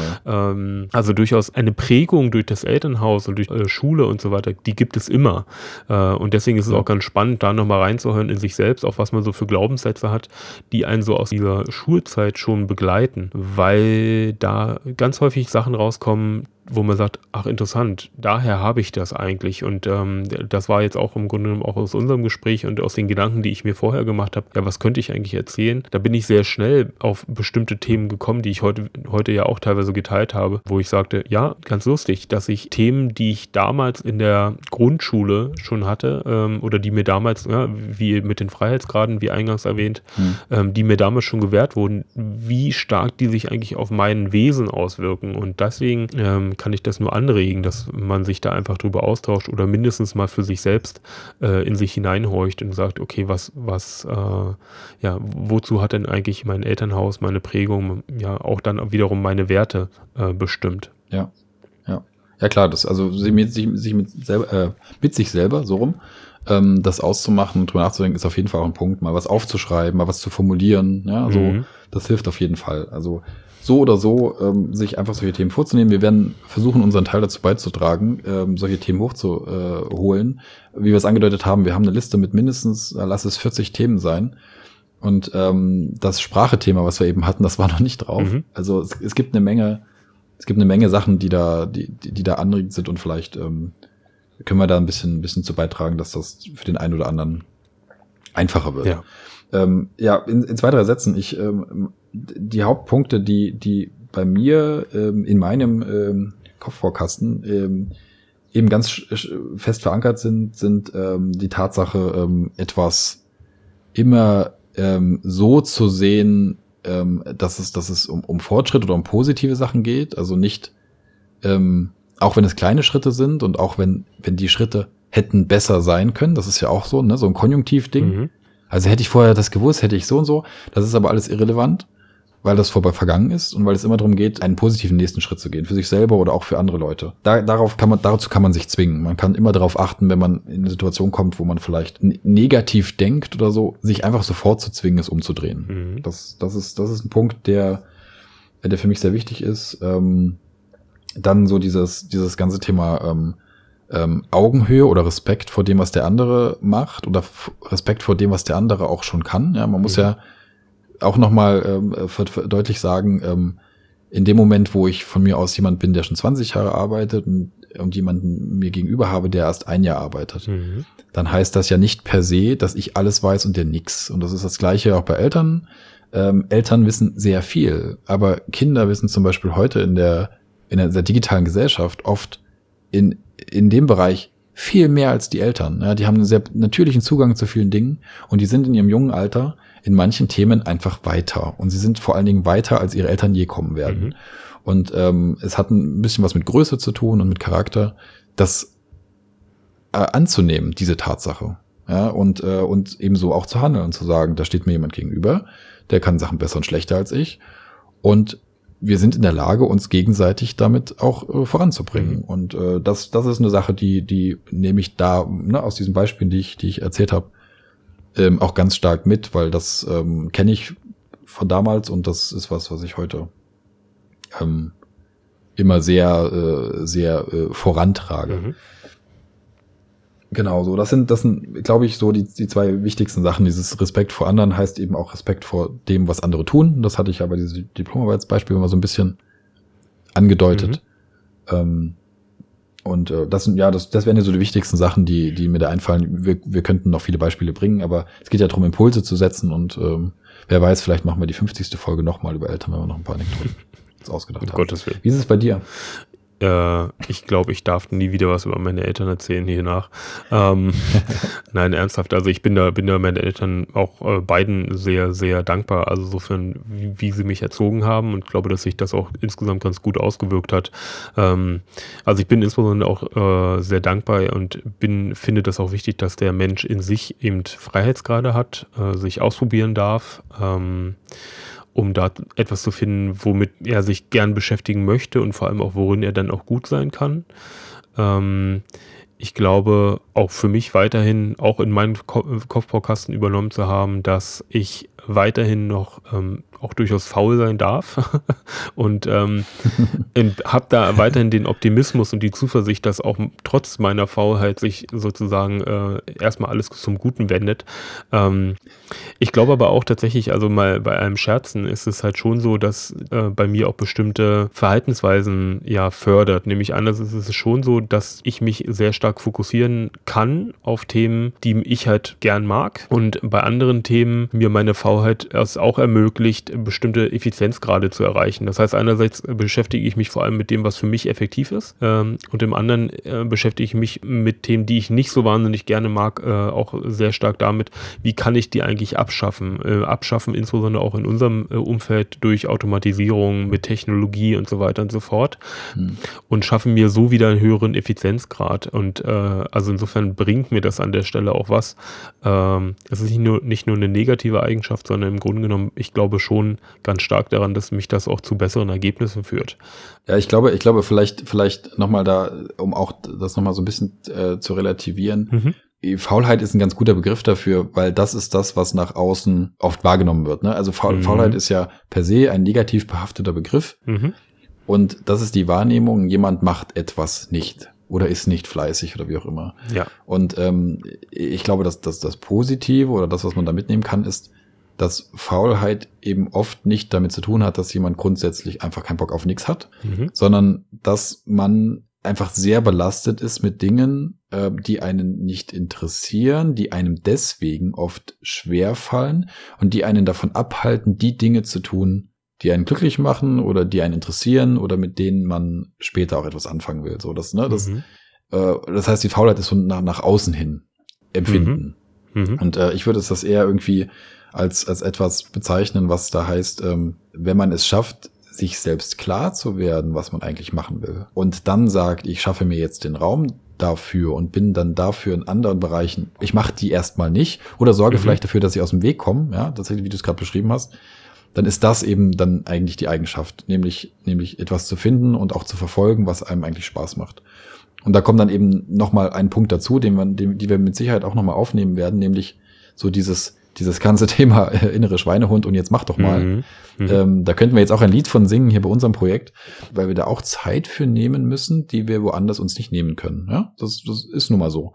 Das in Kombination ergibt eigentlich gute Sachen. Es gibt, gibt Themen, die man dann angeht ja, weil man sich die Zeit nimmt. Das das finde ich, finde ich eine super Sache. Bin ich nicht ganz so gut drin immer, aber, aber ich arbeite dran. ja, ich, ich nutze tatsächlich auch ganz absichtlich diesen durchaus negativ besetzten Begriff Faulheit. Was es wahrscheinlich eher ist, ist so eine Art gewisse Fokussierung ähm, auf Themen, die mir halt liegen, mhm. glaube ich, und worin ich dann automatisch auch effektiver bin als in Themen, die mir eben nicht so stark liegen. Ja. Und bei denen bin ich dann nämlich auch faul, ne? Dann, dann kommt halt so eine gewisse, was auch immer, ähm, ja, Haltung, dass man sagt, ach naja, hm, okay, das jetzt schon wieder. Und wie gesagt, das führt dann halt bei, bei mir dann eben zu solchen Handlungen, dass ich sage, okay, wie kann ich die automatisieren? Ich mag die nicht, ich mag dann ja. jetzt nicht das gleiche Thema noch ein zweites Mal anfassen, sondern arbeite dann so lange, dass ich mir das wegautomatisiert habe und das nie wieder anfassen muss. Ja. Ähm, äh, und aber das dann eben zu dem richtigen, richtigen Ergebnis führt. Und dann habe ich wieder Zeit für andere Themen, ja, und für die Themen, die ich eigentlich fokussiere. Ja, ja. Genau. Und ja, und der dritte Punkt ist halt weiterhin, und das hat mich auch sehr stark geprägt und der, ähm, der sehr stark in mir verhaftet, ist eben tatsächlich diese Verantwortungsübernahme. Ich mache halt das, was ich für richtig halte und äh, was im Grunde vielleicht auch nicht unbedingt zu meinem Aufgabengebiet gehört. Und äh, ich glaube, das ist halt auch ein, ein, wichtiges Merkmal von Leuten, die auch in so eher selbstorganisierten äh, Orga ja, Organisationsformen arbeiten wollen, dass sie eben entsprechend dort hineingehen, wo Verantwortungsnotstand herrscht, sage ich jetzt jetzt mal, und dann dort im Grunde genommen tätig werden und ja. da die Verantwortung übernehmen. Und wo sie Talente einsetzen, die vielleicht auf den ersten mhm. Blick gar nicht zur, zur Position oder zur Stelle passen, aber es total sch schlimm wäre, wenn dieses Talent nicht genutzt wird, obwohl es vielleicht gut genutzt werden könnte. Ne? Also weil es untergeht in der, in der Funktion. Ähm, ja, die man hat. Genau. Ja, also offen zu sein für, für Talente und Chancen, die sich daraus ergeben, das ist eben genau das, was, was dann so im Zusammenspiel äh, eigentlich auch so in meiner Erfahrung sehr gute ähm, Ergebnisse bringt und sich sehr gut anfühlt. Mhm. Genau. Okay, also ich, ähm, ich könnte ewig über solche Sachen reden. Ich habe dann immer nur die Sorge, wir wiederholen uns zu stark. Ähm, deswegen würde ich sagen, wir haben, glaube ich, in etwa das gemacht, was wir wollten, oder? Also mhm. wir haben so ein paar, denke ich, ein paar Impulse gegeben, vielleicht ein paar Begriffe benutzt, ähm, die sicher auch wiederkehren werden und ähm, die man auch in einschlägigen ähm, ähm, ähm, Texten und Abhandlungen und, und äh, jeglichem Content zum Thema New Work immer wieder findet, wie Verantwortung etc. Mhm. Und haben so ein bisschen gezeigt, warum es absolut legitim und sinnvoll ist, mit so einem Thema wie, wie Eltern anzufangen, weil es eben nicht nur darum geht, über, über, über die Arbeitswelt zu reden, sondern es geht darum, drüber zu reden, wie man eigentlich derjenige wird, der man ist, mhm. ja, und sich auch Stück für Stück entwickelt. Genau. Was, was uns freuen würde, ich weiß nicht, vielleicht wolltest du es auch gerade sagen, ähm, wir haben uns jetzt ein bisschen ausgetauscht, vielleicht fallen uns hinterher noch Sachen ein, da werden wir noch drüber reden. Ähm, aber wenn, wenn es auch zum jetzigen Zeitpunkt schon jemanden gibt, der ähm, noch eine weitere griffige Geschichte hat oder irgendeine Erkenntnis aus seiner, aus seiner Jugend ähm, äh, und der uns hört und äh, Spaß dran hat, das mitzuteilen, dann freuen wir uns natürlich total. Ja, weil wir haben ja am Anfang mal angedeutet, dass, ähm, dass gerade dieser Austausch eben allen helfen soll und nicht nur unsere mhm. Geschichten helfen sollen, sondern eben auch die Geschichten, die andere erlebt haben und die andere geprägt haben. Ja, also darauf bin ich tatsächlich sehr gespannt, dass man ja einfach mitkriegt, okay, wenn, wenn da draußen jemand zuhört und sagt, hey, cool, äh, finde ich ganz äh, interessant und spannend, was die Jungs da gerade erzählt haben. Und dazu passend ist vielleicht folgende Geschichte oder auch nicht passend oder auch, ähm, ich habe eine Anekdote, die äh, ja eure Ansätze völlig widerlegt, völlig ja. widerlegt ja. genau. Natürlich. Ähm, ja. Dann einfach gerne teilen äh, auf unserer auf unserer Website. Wir haben dort die Kommentarfunktion aktiviert. Ähm, reinschreiben, wir sind gespannt und lauern quasi auf die Benachrichtigung, die wir dann per E-Mail hoffentlich kriegen, wenn wir alles richtig gemacht haben bei der WordPress-Installation. ja, und dann sind Spam-Bots. ja, auch gut. Mhm. Mhm. Ja. Ähm, ja. Genau. Ja, dann beenden wir es an der Stelle, oder? Sagen wir, äh, erste Folge ähm, äh, soweit durch. Äh, es folgen einige weitere. Wir haben uns, wir geben jetzt noch keinen Hinweis darauf, was die nächste ist. Wir haben uns, glaube ich, auch noch nicht festgelegt, ne? Mhm. Ähm, was wir als nächstes machen wollen. Wir werden in den Topf greifen und, und ähm, dem gleichen Prinzip folgen, was wir jetzt hatten. Vielleicht bleiben wir auch ein bisschen chronologisch. Mhm. Ja, warum nicht? Ähm, da da gibt es ja so einige Phasen noch, ähm, ähm, die nach der Kindheit, nach der jugendlichen Jugendzeit, die wir jetzt mal so ein bisschen abgehandelt haben, kommen. Ja, ob das jetzt sowas wie Bundeswehr ist, warum nicht? Ja, mhm. Hat ja auch, gibt's ja auch das eine oder andere zu erzählen vielleicht. Mhm. Ähm, oder das Studium, wir werden sehen. Äh, wir werden uns auf jeden Fall ähm, weitere Themen vornehmen und denke, wir ähm, freuen uns drauf. Ich freue mich drauf. Hat Spaß gemacht. Ja, hat mir auch Spaß gemacht. Ich glaube auch, dass es auch ziemlich einfach wird, ein Thema auszuwählen. Ich werde beim nächsten Mal einfach anfangen zu reden und du musst dann einsteigen. Ja, ja, das, äh, ich muss ja vor allen Dingen immer dafür sorgen, dass du aufhörst mit reden. ja, auch. Ja. Gut, ja, vielen Dank an die Hörer. Hat es echt, hat mir echt viel Spaß gemacht, dir auch. Ähm, ja. Und äh, gerne weiter, weiterhören in, mit der nächsten Folge, die dann wahrscheinlich schon online ist. Ja, wenn du das hier hörst, ähm, haben wir hoffentlich schon ein paar ähm, Podcast-Folgen produzieren können. Und ansonsten viel Spaß mit der nächsten Folge. Gib uns Feedback auf diese und äh, wir sind gespannt. Vielen Dank. Tschüss. Von mir auch vielen Dank. Ciao, ciao. Tschüss, Christian. Tschüss, Andreas. Ciao.